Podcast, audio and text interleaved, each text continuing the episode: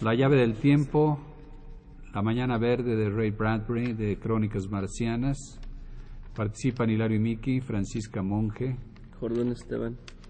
Osvaldo Hernández, Hilario, este, Carlos Montaño, Juan López Moctezuma. Estamos en el estudio 2 de Radio Universidad.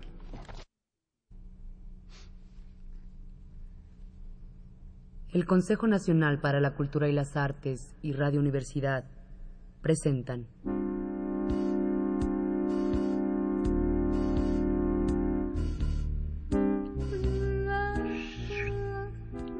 La del tiempo.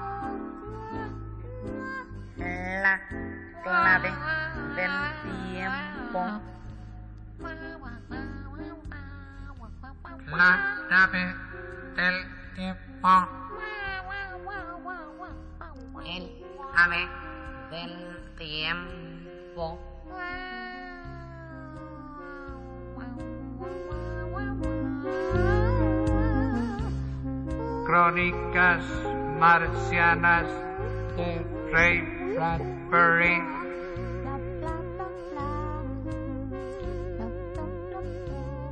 Diciembre de 2001.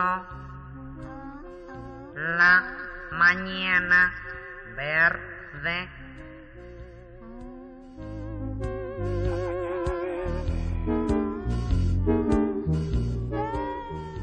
La mañana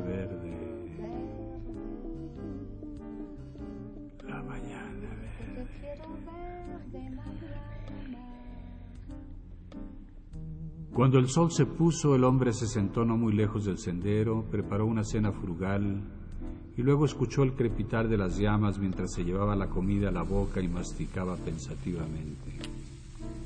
Había sido un día como todos los de ese mes, con muchos hoyos cuidadosamente cavados en las primeras horas del alba, semillas echadas en los hoyos y agua traída de los brillantes canales. Ahora, con el cuerpo delgado vencido por el cansancio, yacía de espaldas y observaba cómo el color del cielo pasaba de una oscuridad a otra.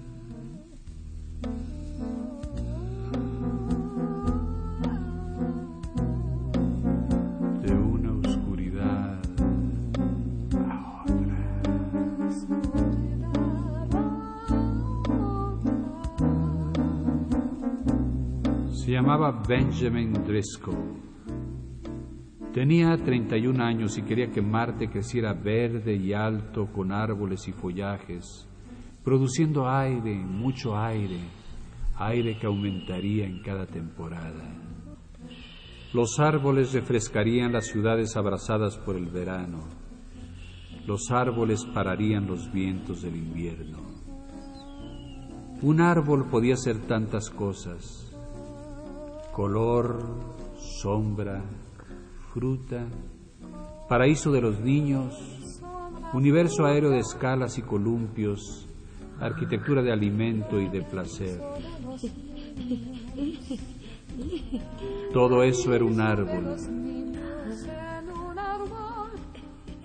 Pero los árboles eran ante todo fuentes de aire puro y un suave murmullo que adormece dulcemente a los hombres acostados de noche en lechos de nieve.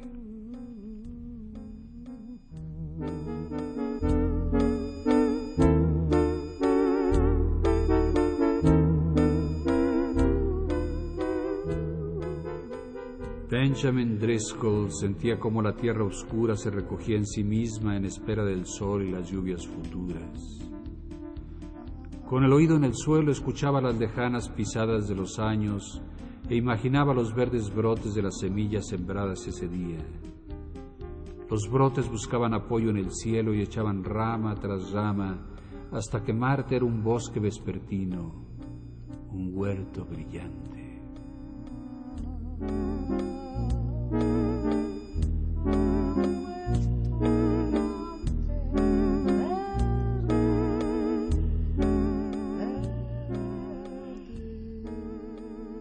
Las primeras horas de la mañana, cuando el pálido sol se elevase débilmente entre las apretadas colinas, Se levantaría y desayunaría rápidamente, dispersaría las cenizas de la hoguera y empezaría a trabajar con las bolsas a la espalda, examinando, cavando, sembrando semillas y plantando estacas, apisonando levemente la tierra, regando, siguiendo adelante, silbando, mirando el cielo claro cada vez más brillante a medida que pasaba la mañana.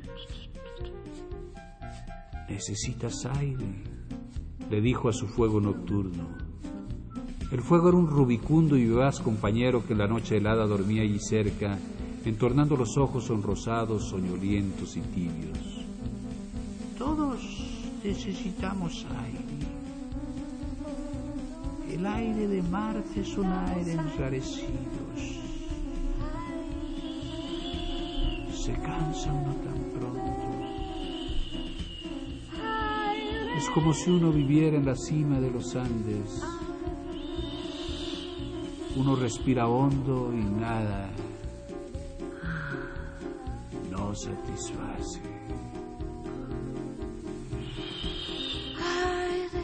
Se palpó la caja torácica. Cómo se había desarrollado en solo 30 días. Para respirar mejor era necesario ensanchar los pulmones o plantar más árboles. Para eso estoy aquí, se dijo. El fuego le respondió con un chasquido.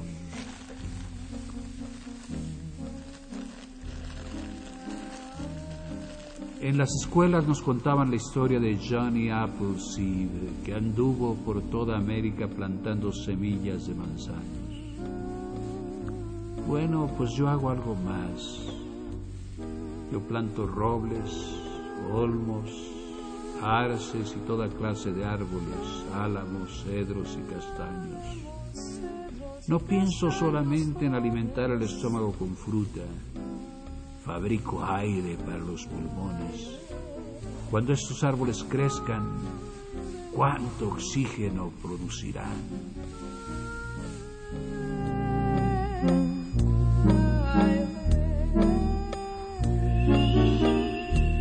Recordó su llegada a Marte como otros mil paseó los ojos por la apacible mañana y se dijo, ¿qué haré yo en este mundo?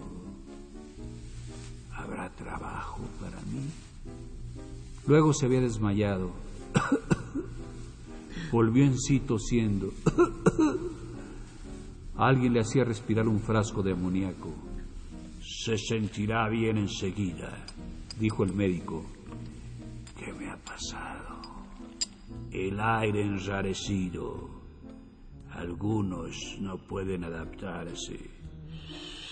Me parece que tendrá que volver a la tierra.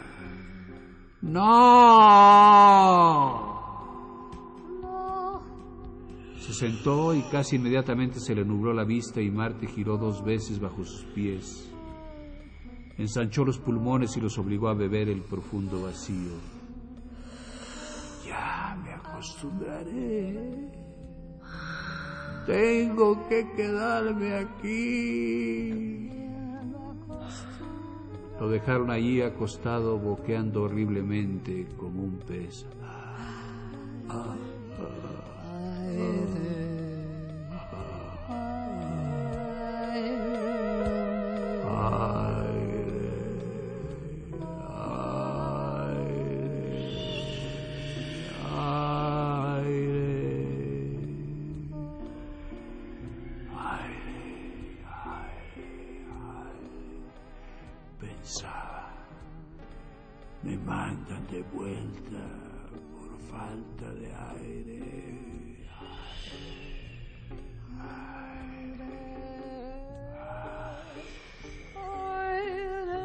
Y volvió la cabeza hacia los campos y colinas marcianos. Y cuando se le aclararon los ojos vio enseguida que no había árboles, ningún árbol, ni cerca, ni lejos. Era una tierra desnuda, negra, desolada, sin una hierba.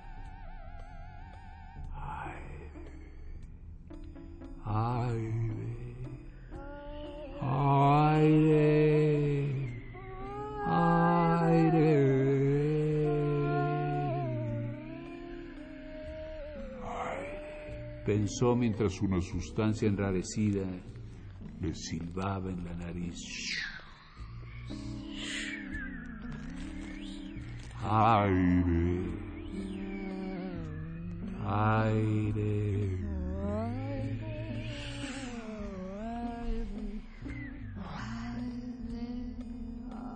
Y en la cima de las colinas, en la sombra de las laderas y a orillas de los arroyos, ni un árbol, ni una solitaria brisna de hierba. Aire,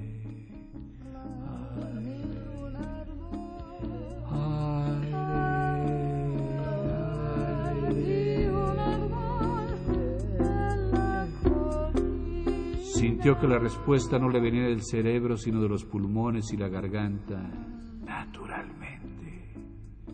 Y como si ese pensamiento fuese una repentina ráfaga de oxígeno puro, se recuperó totalmente. Hierba y árboles. Se miró las manos, el dorso, las palmas. Sembraría hierba y árboles. Esa sería su tarea, luchar contra lo que le impedía quedarse en Marte. Libraría una privada guerra vegetal contra Marte. Ahí en ese suelo tan antiguo las plantas habrían muerto de vejez. Pero ¿y si trajera nuevas especies? Árboles terrestres, grandes mimosas, sauces llorones, magnolias, majestuosos eucaliptos. ¿Qué pasaría entonces? ¿Quién sabe qué riqueza mineral no ocultaba el suelo y que no asomaba la superficie porque los helechos, las flores, los arbustos y los árboles viejos habían muerto de cansancio.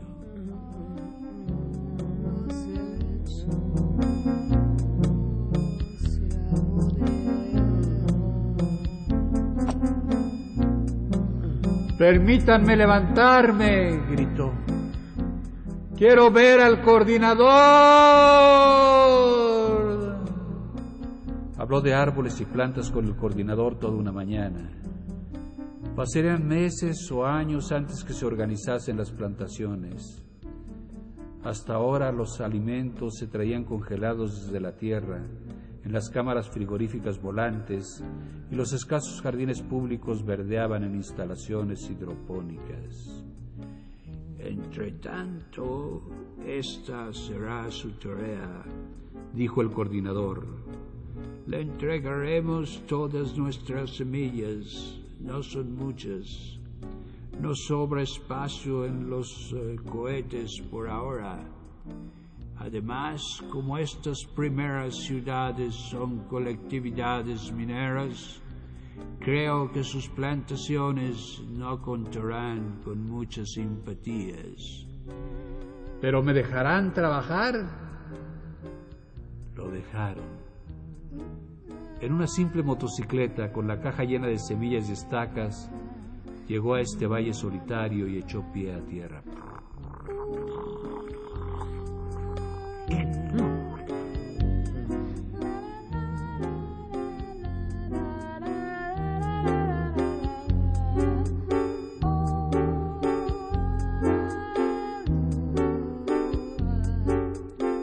Eso había ocurrido hace 30 días y nunca había mirado atrás. Mirar atrás hubiera sido descorazonarse para siempre. El tiempo era excesivamente seco, era poco probable que las semillas hubiesen germinado. Quizá toda su campaña, esas cuatro semanas en que había cavado la tierra con espalda encorvada, estaba perdida. Miraba fijamente hacia adelante, avanzando poco a poco por el inmenso valle iluminado por el sol, alejándose de la primera ciudad, aguardando la llegada de las lluvias.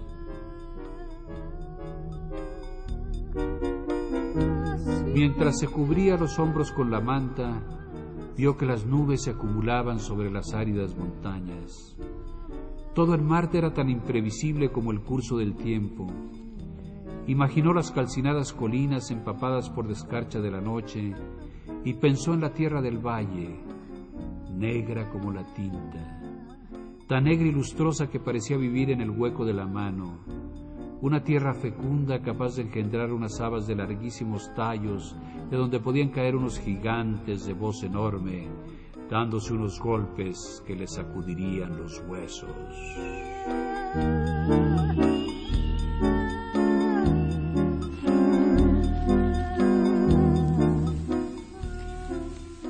Fuego tembló sobre las cenizas soñolientas. El distante rodar de un carro estremeció el aire tranquilo. Un trueno.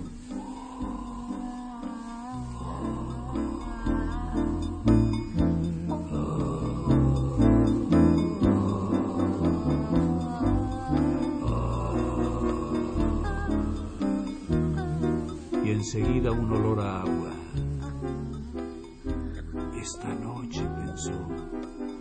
Y extendió la mano para sentir la lluvia. Esta noche.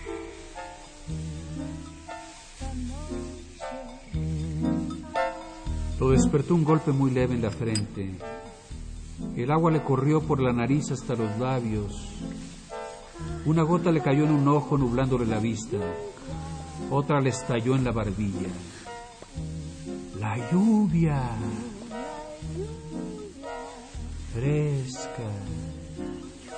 dulce y tranquila, caía desde lo alto del cielo como un elixir mágico, con el sabor del aire y las estrellas, y arrastraba un polvo acre y se le movía en la lengua como un raro jerez liviano, como un elixir mágico, como un elixir mágico, como un elixir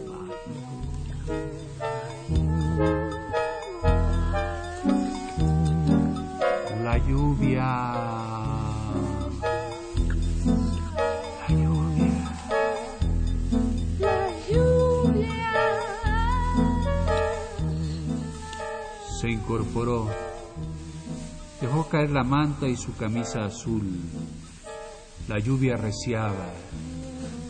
Un animal invisible danzó sobre el fuego y lo pisoteó hasta convertirlo en un torbellino de humo.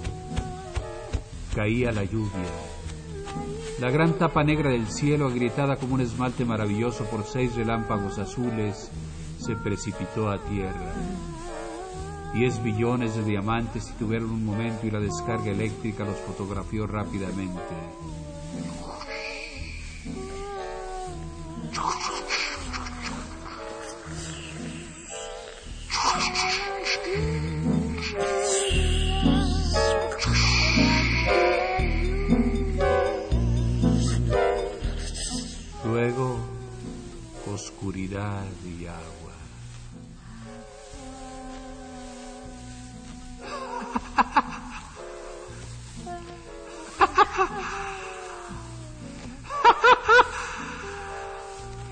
Calado hasta los huesos, Benjamin Driscoll se reía y se reía mientras el agua le golpeaba los párpados.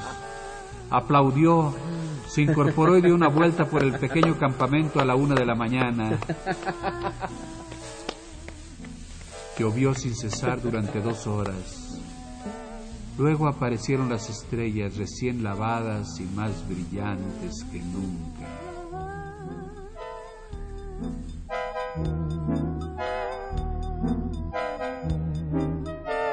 El señor Benjamin Driscoll sacó una muda de ropa de una bolsa de celofán. Se cambió y se durmió con la sonrisa en los labios.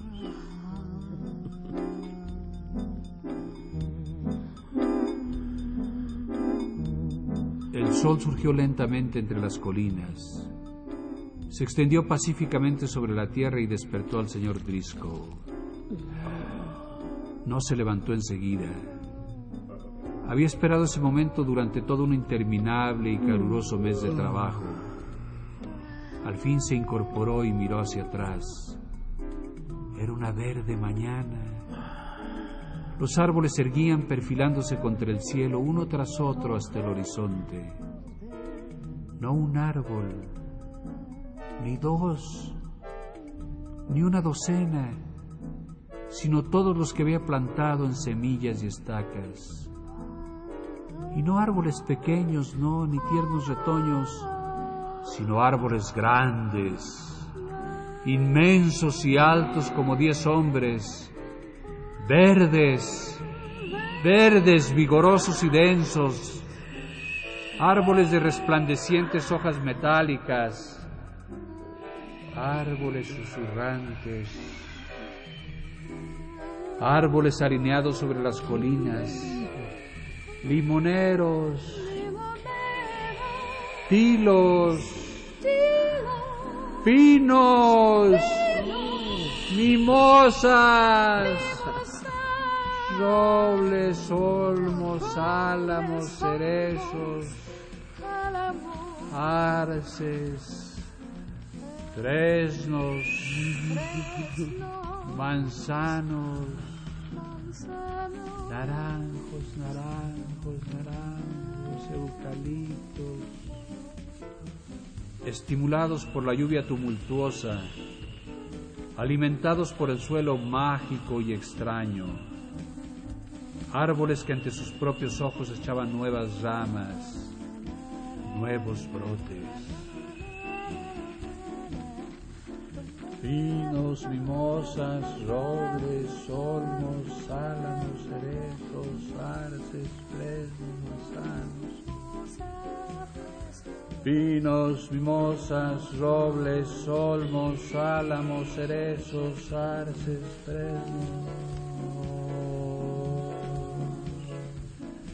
Manzanos. Naranjos, naranjos, naranjos, naranjos, naranjos.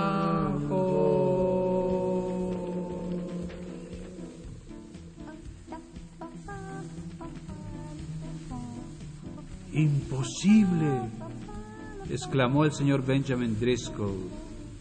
Pero el valle y la mañana eran verdes, fresnos, manzanos, naranjos, eucalipto. Pinos, mimosas y robles y olmos y álamos y cerezos y arces.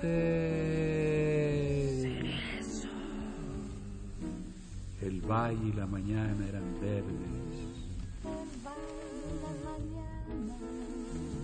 Y el aire. De todas partes, como una corriente de agua, como un río de las montañas, llegaba el aire nuevo, el oxígeno que brotaba de los árboles verdes. Se lo podía ver brillando en las alturas, en oleadas de cristal.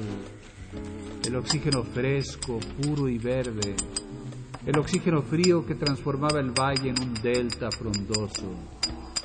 Un instante después las puertas de las casas se abrirían de par en par y la gente se precipitaría en el milagro nuevo del oxígeno, aspirándolo en bocanadas, con mejillas rojas, narices frías, pulmones dilatados, corazones que latían apresuradamente y cuerpos rendidos, animados por el baile.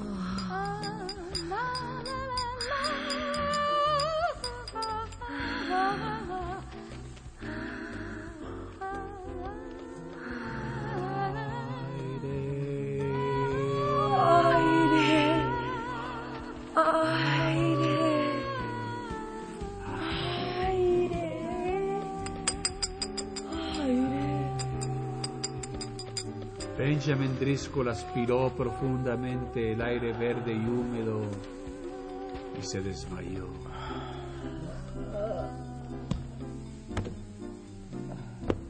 Antes que despertara de nuevo, otros cinco mil árboles habían subido hacia la luz amarilla del sol.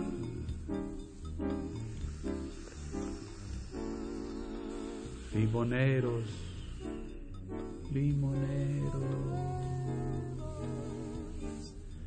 pinos, mimosas,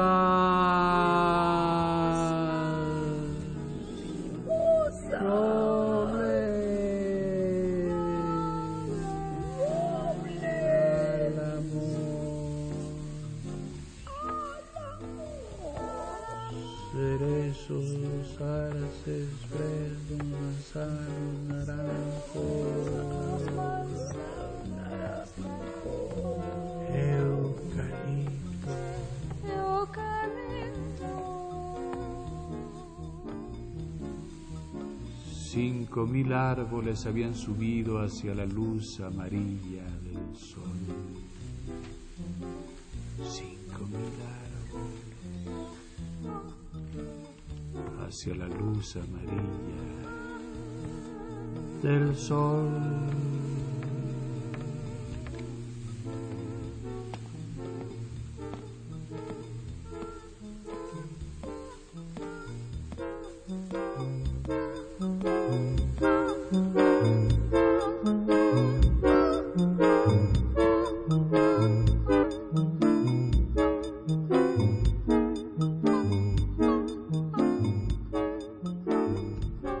Consejo Nacional para la Cultura y las Artes y Radio Universidad presentaron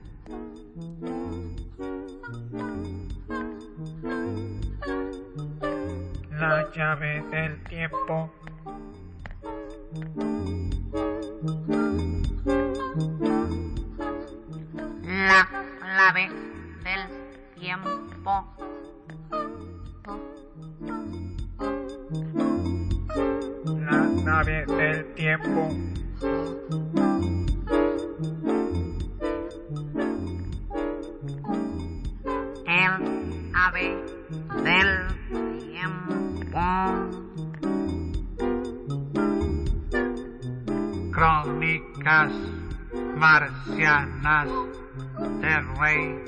Bradbury.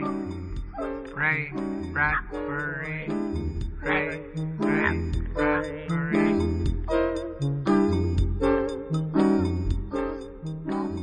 Producción, dirección de Juan López Moctezuma. Moctezuma.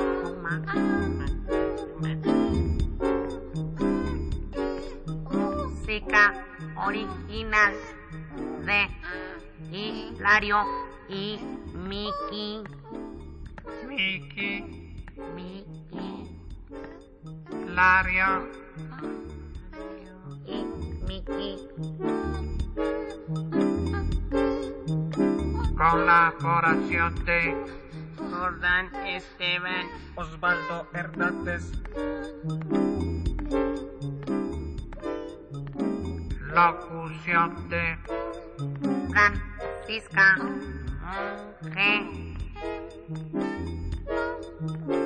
textos tomados de edición Minotauro, Crónicas Marcianas, Minotauro.